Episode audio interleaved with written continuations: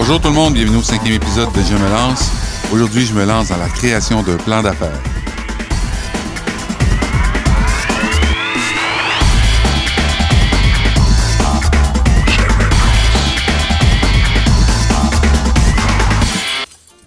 Un plan d'affaires, c'est un document essentiel qui va vous permettre de coucher sur papier tous les éléments importants de votre entreprise. Par exemple, vous allez devoir penser à vos compétiteurs, vous allez devoir penser à l'emplacement, au mode de fonctionnement, euh, aux, conseillers que vous allez peut-être avoir besoin d'embaucher euh, pour être capable de gérer votre entreprise. Ça passe dans un premier temps par la faisabilité de votre projet. Croyez-vous que vous êtes capable, à partir de votre expérience passée, de gérer votre entreprise, de la développer, de l'amener suffisamment loin pour qu'elle soit rentable? Donc évidemment, il n'y a que vous qui pouvez savoir ça. Il faut avoir une certaine confiance. Il faut être capable de dire, ben moi, depuis le temps que je travaille dans ce domaine-là, je connais tous les fournisseurs, je connais les demandes, je connais les besoins des clients, je sais comment répondre aux attentes. Donc évidemment, vous devez penser à est-ce qu'il y a un manque dans le marché? Ça, ça fait une différence aussi. Si vous sortez un produit que personne ne connaît, mais que personne n'a besoin non plus, vous le sortez uniquement parce que vous aimez ça, ben vous n'allez pas en vendre. Vous n'allez pas être, euh, vous n'allez pas avoir du succès dans votre entreprise. C'est important de connaître ce que les gens veulent. Et ça, ça va passer évidemment par, euh, par une étude de marché. Vous allez devoir développer un avantage concurrentiel. C'est quoi votre avantage? C'est quoi votre principal avantage? Est-ce que votre produit est offert nulle part ailleurs? Donc ça, c'est difficile parce qu'il faut justement être capable de développer ou de créer un besoin chez un client. Il faut trouver un emplacement qui est hyper intéressant aussi. Donc si vous avez pignon sur rue, il faut que vous soyez dans un endroit qui est très passant.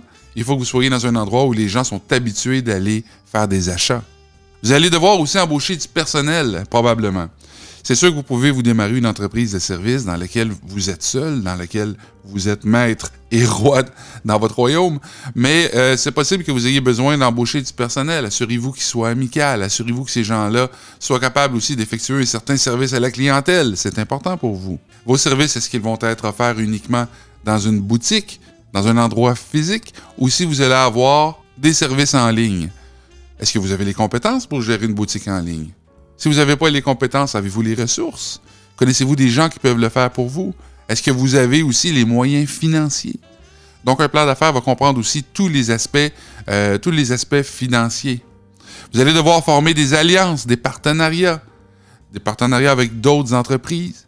Peut-être que vous allez devoir avoir des fournisseurs. Il y a beaucoup d'éléments qu'il faut penser. Mais ce qui est intéressant, c'est de penser aussi à vos clients, vos clients cibles, leurs besoins. Donc, vos meilleurs clients, là, ce serait qui? Hein? Donc, vous devez vous asseoir et dire, moi, mon client idéal, le voici. Vous pouvez avoir d'autres types de clients aussi. En fait, vous voulez avoir tout le monde comme client. Mais vos clients idéaux, c'est qui? Est-ce que vos clients comprennent la valeur de ce que vous offrez? Est-ce que, vos clients vont revenir régulièrement? Est-ce que vous offrez un type de produit ou un service qui nécessite des ventes supplémentaires? Est-ce que les gens, par exemple, vont revenir régulièrement parce qu'ils veulent utiliser vos services? Si on prend le modèle d'affaires d'un gym, les gens s'inscrivent, donc ils peuvent payer mensuellement, ils peuvent payer annuellement, mais du moins c'est un prix qui est fixe. Donc pour générer des ventes supplémentaires, on va offrir d'autres services, des services d'entraîneur, des services, euh, par exemple, de nourriture et de boissons. Euh, on peut offrir toutes sortes de services. Et c'est ça qui va faire que vous allez générer des revenus supplémentaires tout au long de l'année. Vous n'allez pas vous fier uniquement sur les inscriptions. Vous devez penser à votre modèle d'affaires et à toutes les manières auxquelles vous allez pouvoir générer des revenus. La portion de l'étude de marché, c'est important aussi. Vous devez savoir qui sont vos clients, où sont vos clients euh, et, et trouver tous les renseignements possibles sur le secteur d'activité. Donc, il y a des outils que vous pouvez utiliser en ligne donc, on parle par exemple de statistiques. Vous pouvez aller sur le site de Statistique Canada, par exemple, ou encore aller à différents événements, des conférences, rencontrer des chefs d'entreprise. Ça, c'est une façon d'aller chercher de l'information. Vous pouvez aussi, euh, vous pouvez aussi parler à des experts.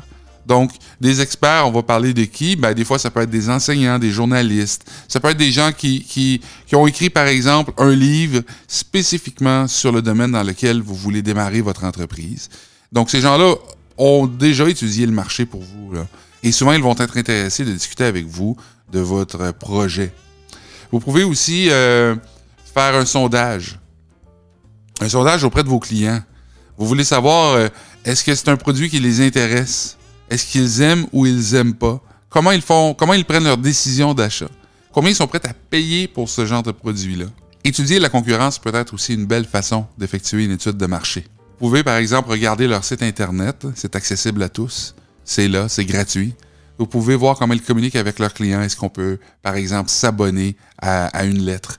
Est-ce que les, les, produits sont disponibles sur le site? Est-ce qu'ils font uniquement de la vente en ligne est-ce qu'ils font de la vente en ligne et hors ligne?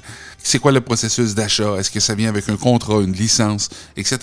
Donc ça, ça va vous permettre de comprendre comment vos euh, concurrents fonctionnent. Euh, si vous pouvez aller dans les magasins, aller voir, aller voir leur présentoir, le positionnement, comment les gens réagissent. Quand je parle des gens, c'est les clients, comment les clients réagissent face à tel produit ou tel présentoir. Donc c'est important de parler aussi à vos fournisseurs, parce que les fournisseurs, eux, vont vous vendre les produits. Ils connaissent déjà c'est quoi les meilleurs vendeurs. Ils savent qu'est-ce que les compétiteurs utilisent. Et ils vont pouvoir aussi vous conseiller au niveau des stratégies. Stratégie de vente, c'est super important. Et ces gens-là, les fournisseurs, les connaissent. Ils savent comment vendre leurs produits.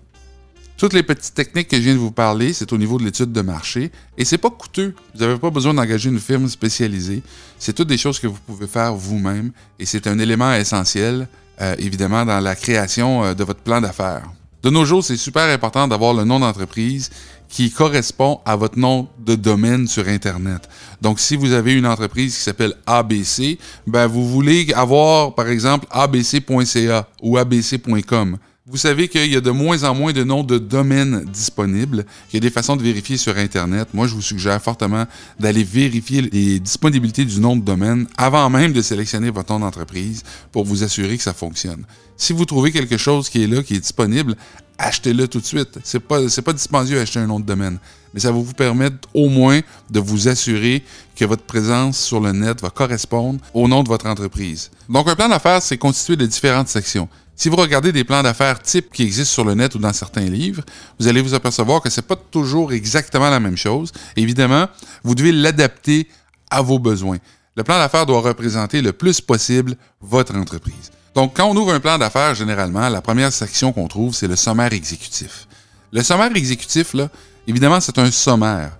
C'est ce qui va être au début du plan, mais c'est ce qu'on écrit à la fin. Pourquoi? Parce qu'on ne peut pas écrire un sommaire avant d'avoir écrit l'intégralité du plan. Donc, le sommaire va parler de la description de l'entreprise, des différents produits et services, un petit peu de la concurrence, de l'équipe de direction, euh, c'est quoi les risques, les opportunités, puis un petit peu d'aspect financier. Donc, le sommaire exécutif, c'est ce qui va faire que si, par exemple, vous apportez ce document-là à un banquier, il va l'ouvrir, il va lire le sommaire, s'il trouve ça intéressant, il va poursuivre sa démarche en allant lire les différentes sections du plan. Par contre, si le sommaire est mal écrit, si le sommaire ne représente pas adéquatement ce que votre entreprise est, vous risquez tout simplement que la personne n'aille pas plus loin dans sa démarche. La section suivante, Souvent, c'est la description de l'entreprise. Donc, c'est la description, mais pas d'un point de vue sommaire, mais vraiment euh, détaillé. Description de l'entreprise, vous allez parler de, par exemple, c'est quoi l'historique, euh, c'est quoi les buts les objectifs, c'est quoi la stratégie de mise en place là, quand ça sera le temps de sortir, qui sont les propriétaires ou les actionnaires de l'entreprise, c'est quoi les produits, les services, euh, recherche, développement, vous allez pouvoir parler de beaucoup de trucs. Vos produits et services, euh, c'est important. Est-ce qu'ils sont nouveaux? Ce sont des produits et services qui existent déjà. Donc, vous comprenez que la description de l'entreprise, ben, c'est quelque chose qui va comporter quand même plusieurs pages parce que vous allez décrire de A à Z toute votre entreprise. La section suivante, souvent, on va parler du marché. Donc, l'analyse du secteur, l'analyse de marché. Donc, je vous ai parlé tantôt qu'il y a des façons peu dispendieuses de faire des analyses de marché et vous allez vous servir de toutes ces données-là pour l'intégrer dans cette section-là. Analyser la concurrence, c'est super important parce que ça vous dit comment les autres procèdent et vous bénéficiez de l'expérience des autres entreprises et souvent du temps et l'investissement que ces entreprises-là ont dédié pour arriver au niveau où ils sont actuellement. La section suivante, c'est les stratégies de vente. Les stratégies de vente vont généralement passer par une segmentation du marché. La segmentation, c'est le fait de prendre vos produits et services et de les vendre à différents groupes. Hein, donc, vous allez cibler de manière différente différents groupes. Vous allez positionner votre produit ou service de façon différente aussi. Donc, vous allez parler de la stratégie en tant que telle. La stratégie aussi euh, vient euh, main dans la main avec la politique de prix. Vous savez, vous allez des fois dans des, euh, dans des magasins, par exemple, des détaillants, et là, vous voyez un tarif spécial pour les gens aux études, un tarif spécial pour les personnes âgées, et puis un autre tarif pour les gens qui ne se retrouvent pas dans ces deux catégories-là. Donc ça, ce sont des politiques de prix. Comment vous allez distribuer vos produits aussi, c'est important. Parce que des fois, bon, peut-être que vous avez une boutique physique dans laquelle vous vendez des produits, mais peut-être plutôt que vous fabriquez des produits et que vous les distribuez via différents systèmes. Pensez par exemple à la vente en ligne. Vous allez peut-être faire affaire avec Amazon et puis Amazon distribuera vos produits. Il y a différentes façons de faire. Vous allez parler de tous les canaux de distribution. Donc ça, ça vient avec les stratégies de vente et les prévisions au niveau du marketing. Comment vous allez développer votre marketing et comment ça va coûter tout ça. Un plan d'affaires comporte toujours une section dans laquelle vous allez parler d'argent. Et ça, euh, je vous suggère fortement d'avoir un comptable qui va vous aider à faire ça. Il y a une section suivante qui concerne l'équipe de gestion. Donc, c'est quoi l'organisation? C'est quoi la structure de l'équipe de gestion? Qui sont les propriétaires d'entreprise? Est-ce que vous allez avoir des conseils et des consultants externes qui vont venir vous aider? Est-ce qu'il y aura un conseil d'administration, par exemple? Donc ça, c'est important de le savoir. C'est important de l'écrire dans votre plan d'affaires. Une autre section est vouée à l'exploitation. Donc, c'est quoi les stratégies de production? C'est quoi la main-d'œuvre? Quel genre de main-d'œuvre vous aurez besoin? Qui seront vos fournisseurs? C'est quoi les modes de paiement? Et là, on va parler aussi de l'environnement juridique. Donc, comment vous allez exploiter votre entreprise?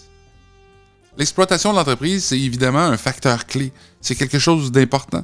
Imaginez que vous avez des belles idées, que vous avez un beau produit, mais vous ne savez pas comment l'exploiter. Donc, en, prenant le temps de bien écrire comment vous allez exploiter votre entreprise, vous allez aussi vous familiariser avec votre entreprise.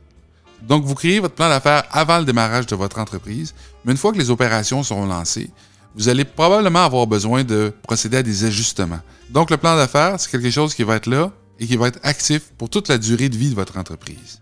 Ce que je vous propose, c'est d'aller sur la page YouTube de Je me lance, retrouver ce podcast exact, donc l'épisode numéro 5, et vous allez voir dans la description, je vais vous mettre des liens qui vont vous permettre de télécharger différents modèles de plan d'affaires tout à fait gratuitement. En terminant, je vais vous souhaiter bonne chance dans la création de votre plan d'affaires. Vous allez découvrir beaucoup d'aspects que vous n'aviez probablement même pas pensé dans la gestion de votre entreprise, et puis ça va tout simplement fortifier votre projet. Merci d'avoir écouté Je me lance. Mon nom, c'est Dominique Blais. À la prochaine.